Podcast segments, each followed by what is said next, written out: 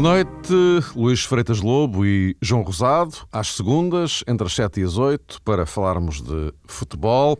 Hoje, a situação delicada de Vítor Pereira no Futebol Clube do Porto é, obviamente, o tema central da nossa conversa, depois de uma eliminação desastrosa na Taça de Portugal e a dois dias de um desafio vital para os Dragões na Champions, isto para nem referir o desafio com o Braga para o campeonato já no domingo.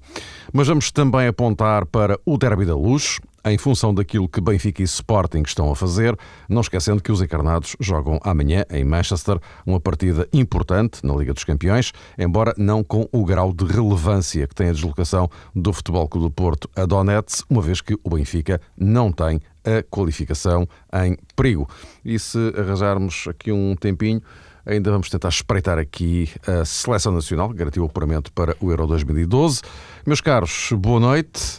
Boa noite. Uh, João, começaria hoje por ti. Uh, esta situação de Vítor Pereira é uh, um momento particularmente delicado para ele, evidentemente, mas também para o, o todo do, do, do Futebol Clube do Porto, uma vez que esta eliminação da Taça de Portugal em Coimbra marca para já eh, um dado que é, que é objetivo, o Porto deixou de estar em todas as frentes, eh, mas eh, se calhar até mais do que a eliminação foi a forma como aquilo aconteceu. E depois uma contestação que, que já ninguém esconde dentro do universo portista, a Vitor Pereira. Pita Costa tem uma batata quente na mão, muito quente nesta altura. Tem, Mário, dizes bem, porque a aposta em Vitor Pereira resultou, em primeiro lugar, de uma convicção pessoal do presidente do Futebol do Porto, Quase sempre é assim. Eh, o presidente do Porto normalmente escolhe os treinadores e trata todos os dossiês do futebol. Por isso, quando André Vilas Boas repentinamente saiu para o Chelsea, ficou eh, Jorge Nuno Pinta Costa com essa responsabilidade acrescida de decidir bem e decidir depressa qual seria o treinador para o Porto. Optou por Vitor Pereira, no início da temporada as coisas correram de forma razoável, em alguns casos até a roçar a excelência, digamos assim. Houve o jogo contra o Barcelona da Supertaça Europeia que deu a ideia de existir um Porto uh, forte outra vez, pelo menos para consumo interno, face àquilo que tinha sido capaz de produzir contra o Barça, saltou essa impressão que a equipa estava outra Aliás, entretanto tinha ganho já a supertaça portuguesa. Portuguesa e estava devidamente apetrechada e capaz até de combatar uma outra saída e acabou por sair depois uh, Falcão. Mas a verdade é que nos últimos tempos, uh, conforme há pouco sublinhaste, o Porto e sobretudo o seu treinador uh, têm passado por períodos muito complicados. A tal aposta pessoal que foi Uh, rubricada por Pinta Costa na altura da saída de André Vilas Boas, faz-nos também hoje concluir outra coisa. É que se o Futebol do Porto perder os próximos dois jogos e a situação de Vitor Pereira se tornar de facto insustentável, se calhar eh, nessas circunstâncias, e atenção, sublinho isto, numa fase posterior ao jogo com o Braga, nessas circunstâncias, eh, Pinta Costa vai ser, se calhar, obrigado a aplicar o plano B que certamente tem e teve na cabeça quando resolveu uh, promover Vítor Pereira para treinador principal. O currículo de Pinta Costa, a experiência que tem no futebol, a forma uh, naturalmente invulgar como conduz os negócios do Porto, obrigam-nos, por assim dizer, quem tem por responsabilidade analisar estas coisas, obrigam-nos a pensar que o tal plano B existe há algum tempo e, e a questão é tentar decifrar quais são os contornos desse plano B que tem uh, Pinta Costa. Porque me parece que se por acaso o trajeto de Vítor Pereira, enquanto treinador principal, for interrompido, há aqui, digamos que, uma obrigação e um caminho diferente que o Porto necessariamente terá que tomar, no sentido de abandonar o perfil de um treinador com as características de Vitor Pereira, mas também com as características, por exemplo, de Pedro Emanuel, de Pedro Martins, eh, de Jorge Costa, enfim, nomes que de vez em quando uh, são mencionados uh, no universo do Futebol Clube do Porto, se calhar do próprio Leonardo Jardim, e que nesta altura, se as coisas realmente acabarem mal para Vitor Pereira, nesta altura, se calhar, esse perfil terá que dar origem a um outro lugar, a uma aposta diferente, mais ambiciosa do Futebol Clube do Porto, com outras características, um treinador com outras características, mas que necessariamente terá também outros custos. E se Vítor Pereira for desalojado do lugar de treinador principal, e se calhar também pode ser sinal de que o Porto não seguiu em frente na Liga dos Campeões. Veremos depois se conseguirá um lugar na Liga Europa ou não, mas no caso de falhar eh, a Liga dos Campeões, abre-se aqui um problema também de cariz económico. O Porto fez um grande investimento para esta temporada e um treinador, lá está, com um perfil diferente, uh, se calhar com outro carisma e com outras provas dadas uh, no plano internacional, será também, imagino eu, necessariamente um treinador mais caro. E esse dilema, digamos assim, que pode abrir-se na mente de Jorge Nuno Pinta Costa é que, de facto, nos deixa perante um enigma a propósito daquela que será a decisão do Presidente do Porto, no caso as coisas se complicarem muito. Mas penso, Mário Fernando, para concluir este primeiro ponto, que nada ficará hum, definido antes uh, uh, do jogo com o Braga, ou seja, só depois do jogo com o Braga e só equacionando aí uh, mais uma derrota para o Porto, penso que nessa altura sim as coisas podem ficar extraordinariamente complicadas para para Vitor Pereira, até porque hum, mesmo que amanhã aconteça na quarta-feira mesmo que aconteça uma derrota na Ucrânia, atenção, o Porto já está numa situação muito complicada na Liga dos Campeões. Eh, se calhar eh, só mesmo um, milagre, digamos assim, é que pode permitir à equipa manter-se no primeiro, uh, manter-se não, conseguir chegar ao primeiro lugar ou ao segundo do grupo. Luís, esta questão do, do, do timing também, também é, é, é, importante, só que isto também pode levar uma, uma reviravolta. Imagina, imaginemos que o Porto ganha em Donetsk, não é? E que ganha no domingo ao Braga. O que, é que, o que é que te parece que vem pela cabeça de Pinta Costa? Isso é que, isso é, que é possível tentar, tentar perceber isso. Não? É? Eu estava a ouvir também a análise do, João e, e, estava a tocar em pontos que, como é evidente, são, são importantes. Não sei o que vai neste momento, como é evidente, na cabeça do, do Presidente. Acredito que uma série de dúvidas. Uh, agora, sinceramente, tenho muita uma sensação sempre muito estranha quando ouço falar esta conversa de um treinador depender do próximo jogo ou dos próximos dois jogos para ficar ou deixar de ficar. Isto é, colocar a avaliação dessa, dessa sua competência ou dessa sua capacidade para, para treinar, eh, seja que equipa for, porque eh, em função de ganhar ou perder um, um, um, o jogo seguinte. Penso que isso nunca, nunca faz sentido e nunca dá bom resultado uh, e nunca significa nada. Isto é, a avaliação em relação ao trabalho de Vitor Pereira ou das suas competências para treinar o Porto, neste momento já, que ter, já, já, já terão que ser, ter sido feitas. Isto é, já não pode haver dúvidas sobre isso. Não é por amanhã a bola bater no poste e entrar, ou para a bola bater no poste e sair, que se vai achar o Vitor Pereira mais ou, ou, ou menos competente. Uh, é lógico que, que, que não vivo num, num, num, mundo à parte e sei que os resultados aguentam muitas vezes os treinadores, mas não os aguentam eternamente. E, portanto, neste caso, não me parece que o Porto consiga, porque nenhuma equipa muda em três dias, nenhuma equipa muda numa semana, nenhuma equipa muda em duas semanas. Uh, isto é uma construção que é feita uh, semana a semana, vai-se percebendo ao longo dos tempos aquilo que está a ser feito, que bases é que existem, para depois se perceber porque é que uma equipa ganha ou perde.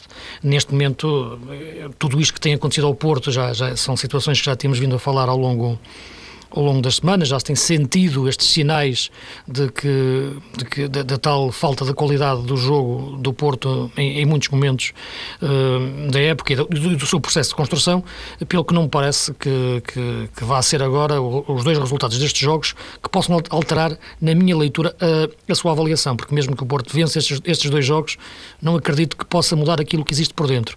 E esta é a questão, saber o que é que existe por dentro. Isso quero falar, como é evidente, aquilo que é hoje Vítor Pereira dentro do Porto, como é que a estrutura do Porto olha hoje para Vítor Pereira e como é que os jogadores também olham para ele.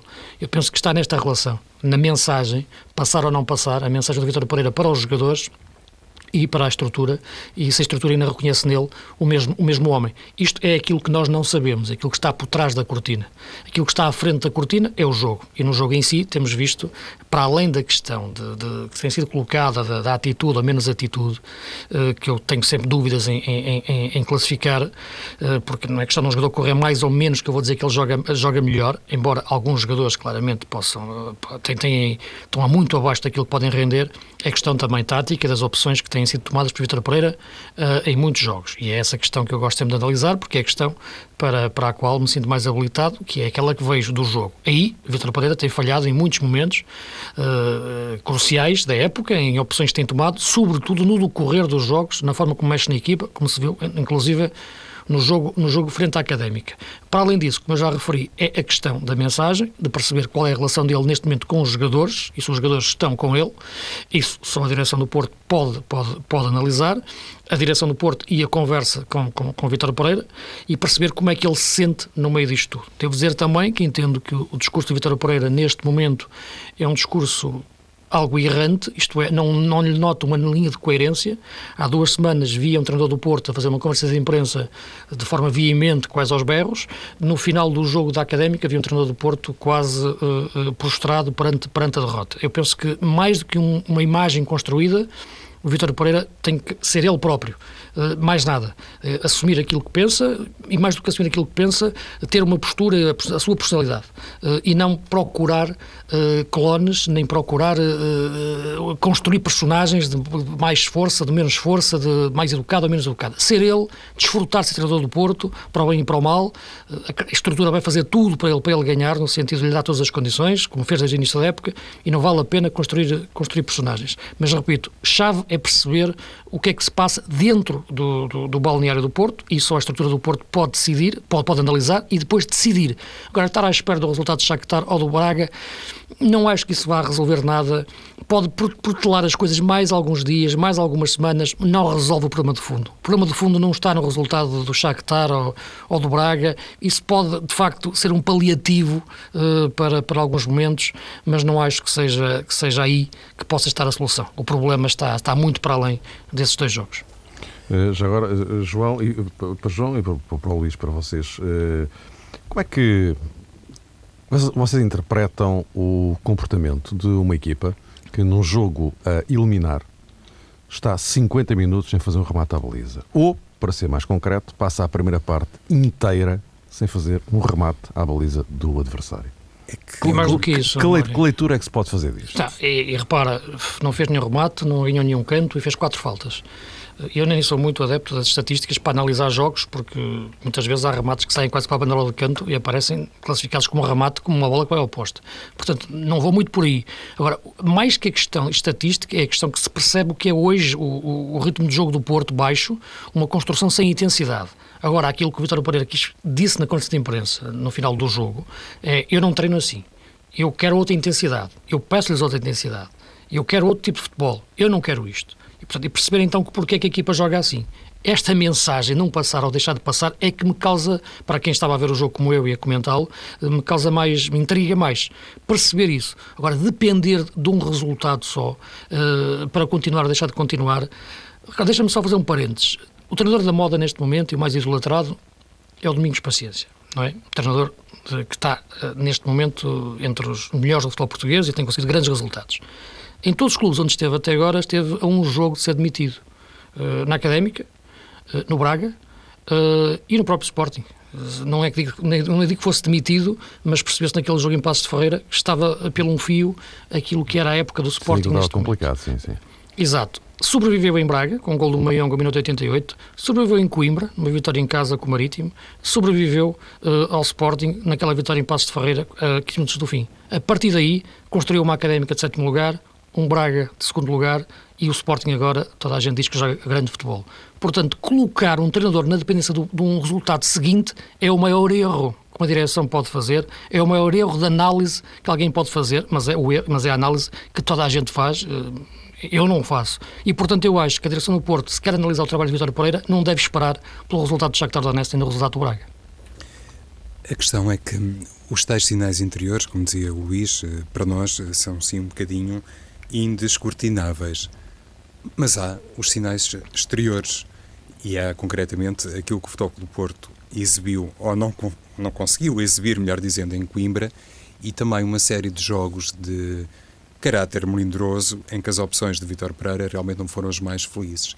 Ou seja, já estamos perante um somatório, eu não diria de provas eh, contra ninguém, mas há realmente antecedentes nas últimas eh, decisões de Vitor Pereira, se quisermos, nas últimas exibições de Vitor Pereira, que apontam num determinado sentido.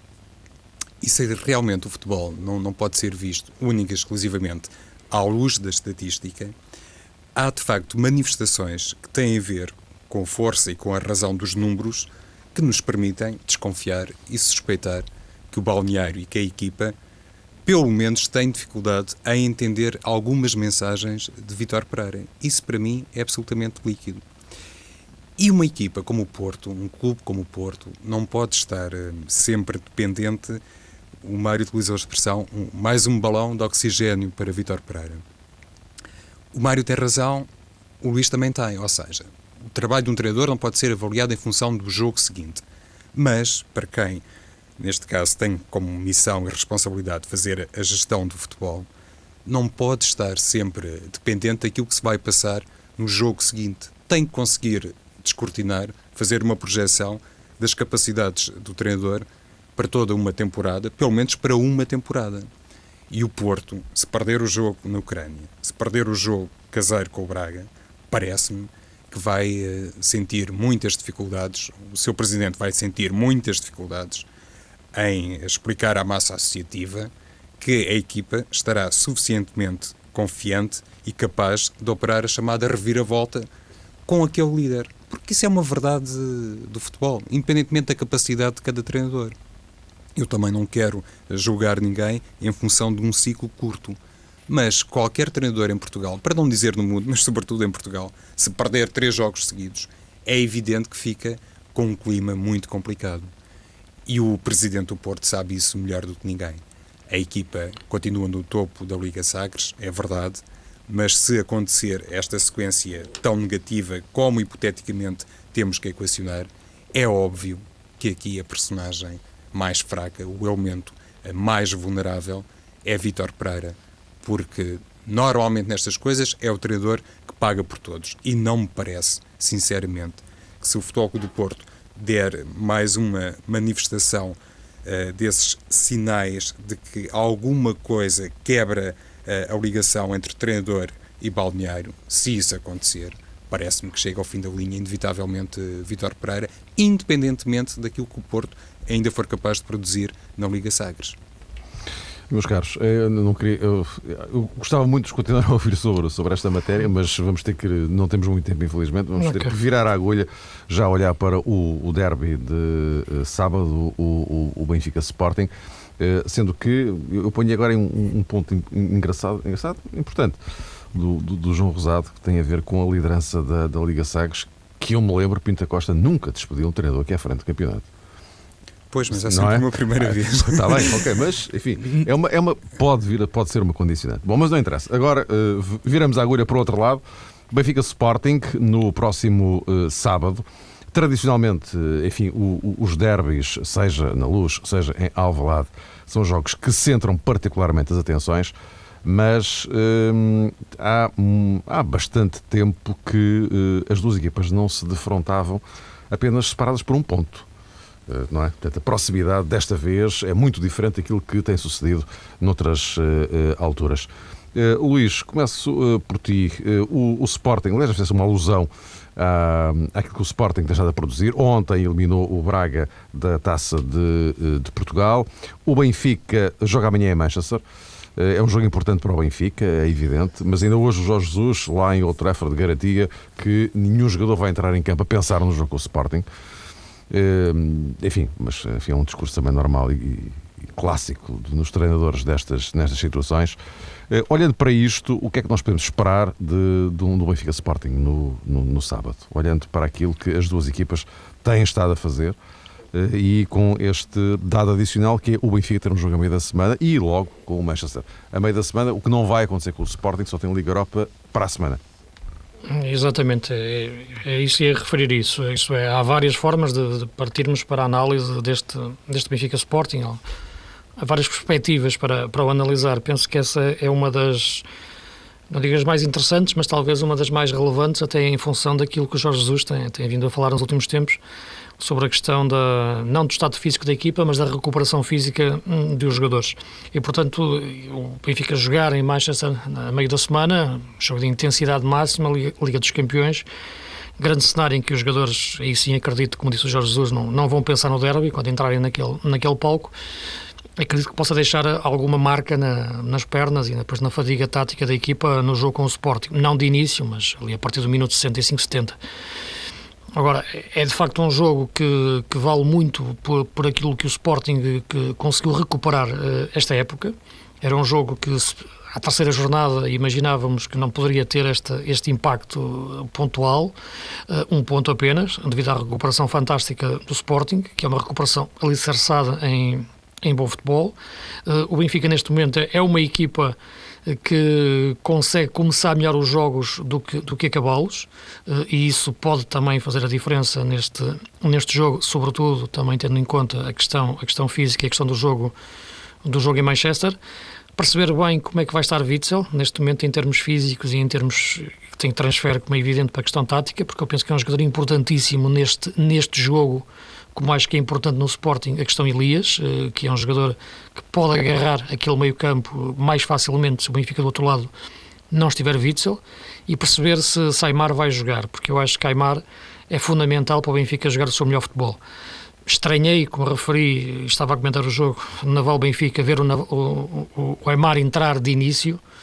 Ah, depois o Jorge Jesus explicou numa forma que eu não percebi, ou melhor, percebi, mas, mas, mas não, mesmo assim não entendi, porque acho que de facto que o jogador uh, entrar naquelas condições, que o Estado naquele, ele reconheceu que não era, jogador, não era jogo para o Aymar, e não era, porque o jogador fisicamente tem que ser bem trabalhado, bem, bem, bem gerido, e entrou quando ele percebeu que não seria jogo para ele, mas já estava na ficha de jogo, e já estava a chover durante o dia todo.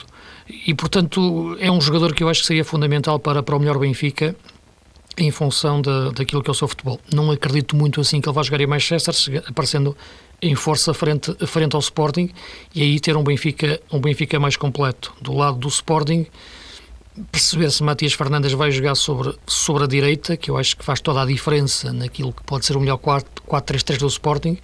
Não o gosto de ver jogar nesse lado. E a questão tática mais relevante hoje para Domingos é perceber se André Santos vai aguentar o peso no meio campo, na posição em que Rinaldo era, era, era, um, era uma âncora. Uh, uh, André Santos é apenas uma pequena corda que tenta agarrar a equipa. E, portanto, são questões eh, que podemos falar, mas penso que todas elas são bons pontos de partida, de análise para, para, para aquilo que acho que vai ser um grande Benfica Sporting. Isto sim, acho que é fantástico as equipas estarem neste momento separadas por um ponto. Dois grandes treinadores, duas grandes equipas, isso é que é o mais importante realçar. No... Estão neste, neste lugar a jogar um grande futebol. E João, ainda ontem, ontem dizias tu justamente a propósito do André Santos se uh, aquilo Sim. não teria sido ontem um, uma pista já de, de, domingos a pensar no derby. Pois, hum. exatamente, porque hum, a equipa do Sporting, como disse o Luís, a equipa técnica debate-se com esse grande problema que tem a ver, do ponto de vista estratégico, com a titularidade de Matias Fernandes. Porque a questão é, se eu colocar Matias na direita no Estádio da Luz, parece-me que é um jogador hum, perdido, por uh, variedíssimas razões. A primeira delas tem a ver com o seu tipo de futebol, com as suas características, e depois porque o Benfica é uma equipa muito forte nos corredores laterais. Ter Matias Fernandes à frente de João Pereira não me parece que seja a melhor solução.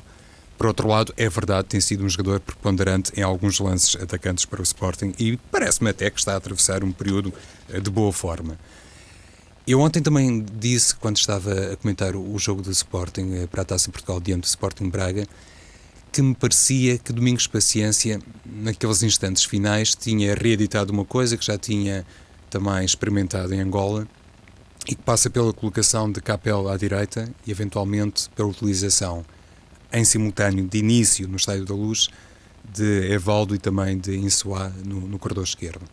Eu acho que este Sporting, assim, é capaz de ser uma equipa mais adaptada ao opositor, porque evidentemente o Sporting, para todos os efeitos, joga fora e logo no terreno eh, que é, e parece-me também que assim o meio-campo do Sporting poderá suportar melhor Matias Fernandes no caso de Scars uh, jogar na posição 6. Mas esse era de facto o grande ponto de interrogação, saber se André Santos uh, vai jogar e saber, sobretudo, e o Luís também tocou nesse aspecto, se Domingos Paciência, de alguma maneira, se vai pôr em campo a tentar adivinhar a titularidade ou não de Pablo Aymar, no jogo da luz, bem entendido. Porque se jogar Aymar e for esse o entendimento e o raciocínio da equipa técnica do Sporting, parece-me que André Santos tem, uh, digamos que, a titularidade mais à sua disposição. Mais facilmente entrará no 11 do Sporting se, por exemplo, Domingos entender que Aymar vai jogar uh, na, na, posição 10.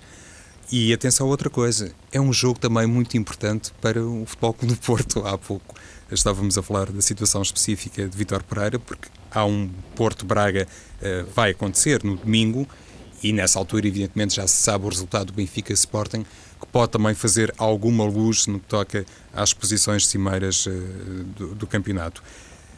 A importância dos jogadores que vão ficar no banco, quer do Benfica, quer do Sporting, será determinante em função também daquilo que já foi dito, ou seja, o desgaste inerente, sobretudo à participação do Benfica na Liga dos Campeões, à presença em Manchester.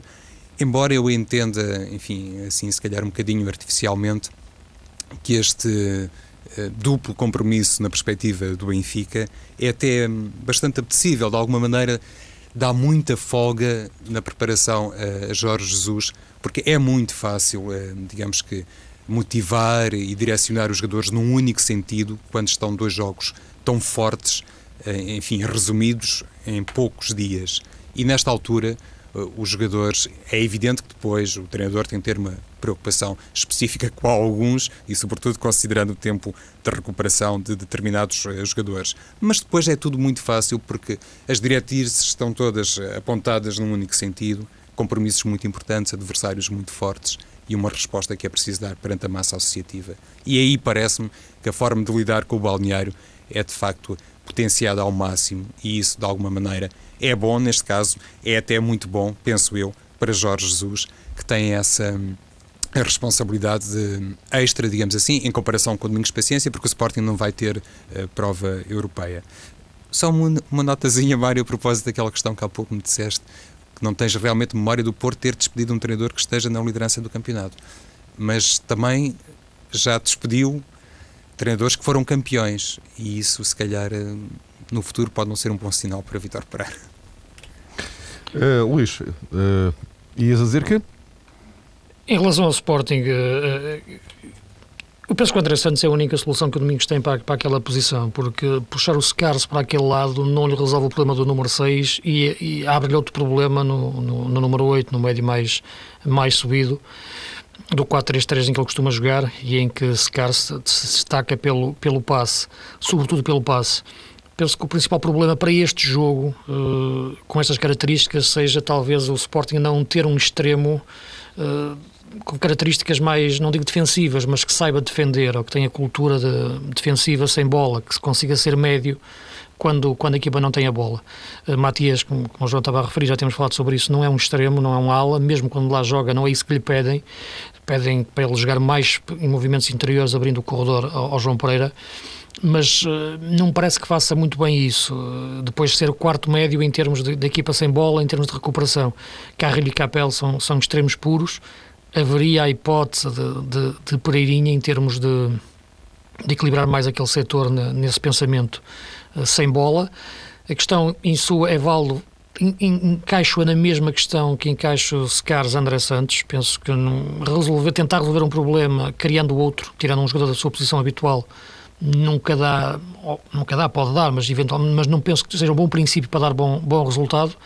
Uh, e talvez o melhor Sporting, por causa disto, por causa da, das características que eu vejo dos jogadores, ainda seja com Matias na, na, na direita, porque mete um médio e pensando sobretudo num Sporting sem bola, não, é, não digo que isso vai ser o que vai acontecer durante a maior parte do tempo, mas vai ser muito tempo do jogo, com, porque vai jogar fora com o Benfica, a necessidade do Sporting não se expor apenas com três médios, sobretudo porque já não tem Reinaldo, que era o mais forte a defender, e necessita de mais um elemento. E dentro de todos os elementos que o Sporting tem, penso que Matias pode ser esse médio, porque ele é médio e, portanto, vejo a sua titularidade com esse, por esta perspectiva, por este raciocínio, como a mais lógica.